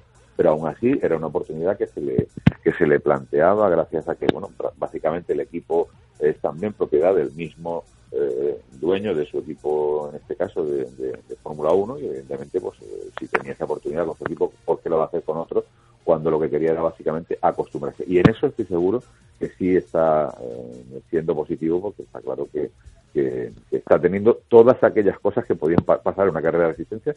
Yo he hecho varias, además yo he hecho varias precisamente aquí en España de resistencia, son carreras preciosas, pero que tienen una cantidad enorme de posibilidades de, que algo vaya mal porque no solo depende de Fernando Alonso, depende de una estrategia, depende de un pichazo, depende de un, de un coche que está en tu trayectoria o va muy despacio porque ha pinchado y, tú te lo tragas. Es decir, eh, son muchísimas cosas que no tienen nada que ver con la no tienen nada que ver con la Fórmula 1 y que evidentemente eh, necesitas cambiar. Y Fernando Alonso, desde que se ha subido en un carro, es decir, desde que está, desde que está subido con 8 o 9 años, jamás, jamás de los jamás ha tenido una carrera, una experiencia de este tipo y evidentemente gestionar eso es muy complicado. Bueno, la verdad que, a ver, que valiente desde luego es, ¿no? Decía, a ver qué piensan los eh, compañeros de la Fórmula 1, porque mm, arriesgarse a hacer estas carreras sabiendo que te van a juzgar, es decir, que vas a ir a una competición donde lo tienes complicado porque eres un recién llegado, que sí que eres bicampeón del mundo, pero eres un recién llegado, lo que decías, Carlos, pero eh, te juzgan no solo eh, el público en general, un poco te, echan la mirada en el, a nivel internacional porque dicen, bueno, a ver, ¿qué, opciones tiene? A ver qué hace. Y si no ganas, pues evidentemente te, te llevan a la picota, y pero también tus compañeros ¿no? Dicen que qué riesgo tan grande e innecesario, a lo mejor ven algunos, ¿no? Sí, yo, de todas formas yo creo que lo van a, juzgar entre comillas, ¿eh? peor los propios pilotos de la resistencia y los de las 24 horas que los propios de la Fórmula 1. Un piloto de Fórmula 1 sabe en su interior que lo que está haciendo Alonso es muy complicado. Sin embargo, los pilotos de resistencia pueden pensar, bueno, este se cree que va a llegar aquí y, nos va a poner a todos a caldo, ¿no? Y no, va a ser. Y yo estoy seguro que Alonso pensaba eh, exactamente lo que está pasando, es decir, que, iba a luchar, iba a luchar simplemente por, por acostumbrarse a un ritmo de carrera, a unas condiciones, a unas estrategias totalmente distintas. Y es, es bueno que, los, que, le esté pasando de todo, prácticamente le esté pasando de todo, porque eso después va a ser un, aprendizaje tremendo en su, en su otro objetivo, ¿no? que estaríamos hablando de las 24 horas de Alemán, con, con un equipo este sí, y si finalmente se, se solucionan todos los flecos que tiene con Toyota para, para la firma del contrato y, poder participar en, en, esas 24 horas, pues evidentemente, como ese es el objetivo, le da igual pasar por el calvario que tenga que pasar, incluso desde comentarios negativos, desde, experiencia deportiva mala, si al final este objetivo le sirve para estar en, esas mejores condiciones en las 24 horas, que también es difícil, ¿eh? porque es decir, por mucho 24 horas de Daytona que haya corrido, meterse directamente eh, por primera vez en una carrera de asistencia como, como Le Mans y ahí sí presionado para que gane, eh, evidentemente no, no es nada fácil y le ha echado valor. ¿eh? Está claro que Alonso ahora está en un periodo de querer disfrutar porque después del, del que ha pasado estos tres años, o bueno, incluso algunos, los dos últimos de Ferrari también, pues está claro que lo que quiere es disfrutar y, para eso le da igual hacer cualquier paso que, que, pueda significar incluso un poco de descrédito para su propia su propia su propio palmarés en este caso. Bueno, yo en este caso también lo que, lo que pienso de Fernando Alonso es que se lo merece, como bien dices, el hombre ha estado machacado eh, eh, a nivel de, impotencia, por supuesto, porque no, no podía hacer más. Y bueno, pues esto es simplemente, como tú dices, para pasarlo bien y en ese sentido pues le podemos dar la razón, ¿no? Porque Fernando eh, es una persona que viene de estar en un periodo complicado, siendo un auténtico ganador, un luchador, y está disfrutando, está disfrutando, lo está pasando bien el hombre, que, que hace muy bien, por supuesto. Bueno, en Renault parece que están positivos, ¿no? Dicen que van a ser competitivos. lo que hace, hace falta ver hasta dónde, ¿no? E incluso Hamilton ha dicho que, el rival es Fernando Alonso. Me parece que es un poco excesivo. Sí, fíjate, fíjate. Bueno, también, a ver, eh, hace hace cuatro años, ¿no? Cuando tenía la primera, primera temporada de, de, McLaren, eh, bueno, también decía incluso Hamilton que Alonso iba a ser un, un piloto muy incómodo con, con el McLaren Honda, ¿no? Y fíjate después lo que ha pasado durante, durante tres años. Evidentemente, todo sobre la mesa, eh, todo sobre el terreno eh, es totalmente distinto hasta que el coche no está en condiciones de carrera en un circuito con el piloto totalmente eh, adaptado a ese vehículo y, prácticamente ya en carrera. Entonces eso va, a ser muy complicado. ¿Qué ventajas tenemos? Si tenemos que hacer analogías con el tema de, de, de McLaren hace tres años y con Honda. Hombre, que, Renault ya tiene un motor que, está funcionando y que, está llevando a varios equipos y que lleva adelante Red Bull y que, bueno, en cierto modo está claro que, tiene una referencia buena. eso no ocurría con, Honda, evidentemente, cuando era todo un, absoluto eh, descubrimiento, carrera carrera, más que un descubrimiento que fue negativo durante, durante muchos años. Con lo cual, en ese sentido yo creo que, está positivo. Eh, eh, la adaptación del motor aunque ha sido laboriosa, no ha sido tan complicada en, teoría como, como, podía haberse supuesto, sobre todo por las características tan tan especiales que tiene el motor de, de Honda en cuanto a diseño, en cuanto a la distribución de, de, la unidad de potencia, el turbo y todo, todo toda la parte eh, eléctrica. Y, y, sin embargo, bueno, parece que eso lo han podido solucionar rápido, han podido fabricar los chasis porque, insisto, no, no sirven un chasis de un coche a otro, hay que cambiar absolutamente todo, con lo cual hay que volver a fabricarlo y parece que eso se ha solucionado eh, eh, correctamente. Así que, bueno, ahora eh, los pasos que se siguen ahora son los test de presentación, ya la gente querrá saber cómo es el coche, acuérdate que la aleta central de los coches prácticamente va a desaparecer, los va a hacer mucho más bonitos, van a aparecer más, más coches de Fórmula 1 de toda la vida, los coches últimos eran bastante feos, sobre todo por la aerodinámica condicionada por ella, y yo creo que en cualquier caso una vez que se haga la presentación, pues ya después empezarán ya los equipos poco a poco a, tocar la pista y a, prepararlo todo para, para la primera carrera de, este año ahí en Australia, que, siempre bueno nos tiene a todos absolutamente absolutamente deseando. ¿no? Expectantes, sí. Bueno, eh, ver los colores del coche, si cambian o no cambian, en fin, los patrocinadores, eh, ver un poco... eso, es, eso es una de las cosas que últimamente, bueno, ya mucho, porque, porque fíjate que van después fotos por internet de todos los equipos para, ver simplemente el diseño de patrocinadores. Este año parece que, que McLaren vuelve a tener algunos patrocinadores, digamos, más serios, ¿no? Porque hasta ahora, las tres temporadas con, con Honda han sido prácticamente pagadas a pulmón, ¿no? Por el propio equipo, ¿no? Porque no había nadie que creyese en el proyecto, ¿no? Parece que ahora hay, hay más gente que, que, ha apostado y esperemos que eso también sirva para que desde el punto de vista económico, evidentemente, no, no haya limitaciones técnicas para poder hacer lo mejor para, para Bueno, pues hemos pasado un poquito la Fórmula 1. Por cierto, eh, Carlos, eh, que tengo entendido que la próxima semana, el día 4, vas a estar en Granada, ¿no? En, en el, Como he estado en los últimos, en los últimos 27 años, de los cuales he presentado los últimos 19 años. Bueno, bueno, pues, pues un, un presentador. es. es la gran familia del motor nos reunimos todos los años eh, siempre a, final de enero, principio de febrero y bueno y entregamos los, los premios de, gente bueno que, ha hecho a su nivel con la mayor humildad posible en cada una de las categorías y bueno lo pasamos lo pasamos bien. Quizá el año pasado fue muy difícil sobre todo profesionalmente para mí porque acababa de morir mi queridísimo amigo Paco Melero, presidente de la Federación. Fue fue muy muy duro no poder hacer eso eh, teniendo eso tan reciente y en cualquier caso este año también lo, recordaremos porque lo llevamos todos en el corazón, pero también hay, hay cosas que han pasado, tenemos que pasar página y, y este 4 de febrero, el, el, domingo que viene en Granada, pues tendrá, la, tendrá lugar precisamente la, la gala del motor. pues nos alegramos que la federación elija un presentador de la categoría de Carlos Sedano, que, que va a estar el, el, próximo fin de semana en Granada, lo hemos recordado en el día de hoy, Facultad de Medicina, Parque Tecnológico de la Salud, a las 11 de la mañana, el 4 de febrero, la gala de campeones 2017 del automovilismo en Andalucía. Carlos eh, Sedano, que tengas feliz domingo. Gracias, amigo, por habernos... Gracias, Pedro. Un abrazo. Hasta luego. hasta luego por habernos acercado la actualidad de la Fórmula 1, ese repaso de reojo a las 24 horas de Daytona, eh, donde está Fernando Alonso compitiendo en esta jornada 24 horas eh, con un equipo que está dando vueltas, intentando evidentemente dejar el pabellón alto y aprendiendo, que es el fin y la meta que tenía Fernando Alonso hasta para coger vueltas, para coger rodaje en este tipo de competición de resistencia y así hacer las 24 horas de Le Mans con solvencia.